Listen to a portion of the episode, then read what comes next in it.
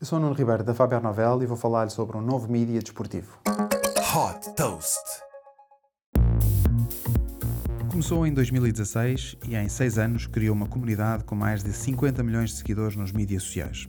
Refiro-me à Overtime, uma empresa de mídia de Nova York que produz conteúdos de vídeo desportivos e que os distribui nos mídias sociais. O segredo do sucesso foi a sua estratégia de captação de vídeos a baixo custo e vocacionados para a partilha social.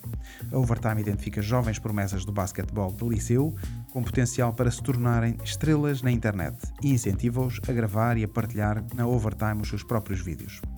Estes vídeos de curta duração são depois partilhados nos mídias sociais da Overtime, permitindo assim aos fãs acompanhar os conteúdos exclusivos produzidos pelos seus próprios atletas. A Overtime foi ainda mais longe e sua própria liga de basquetebol, a Overtime Elite para jovens jogadores entre os 16 e os 18 anos, onde podem ganhar mais de 100 mil dólares por ano.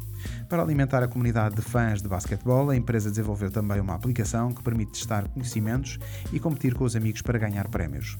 Por exemplo, todos os dias são lançados quizzes e é também possível escolher jogadores para formar uma equipa virtual, as conhecidas Fantasy Leagues.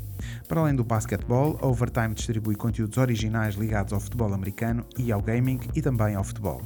Com 88% da sua audiência com menos de 35 anos, registra uma média de 36 milhões de espectadores únicos por mês no YouTube e no Facebook, superando também o canal de desporto ESPN. Desde que foi fundado em 2016, já captou mais de 140 milhões de dólares de investidores, como a estrela da NBA Kevin Durant, o fundo Andreessen Horowitz e o fundo Bezos Expedition do fundador da Amazon. Super Toast by Faber Novel.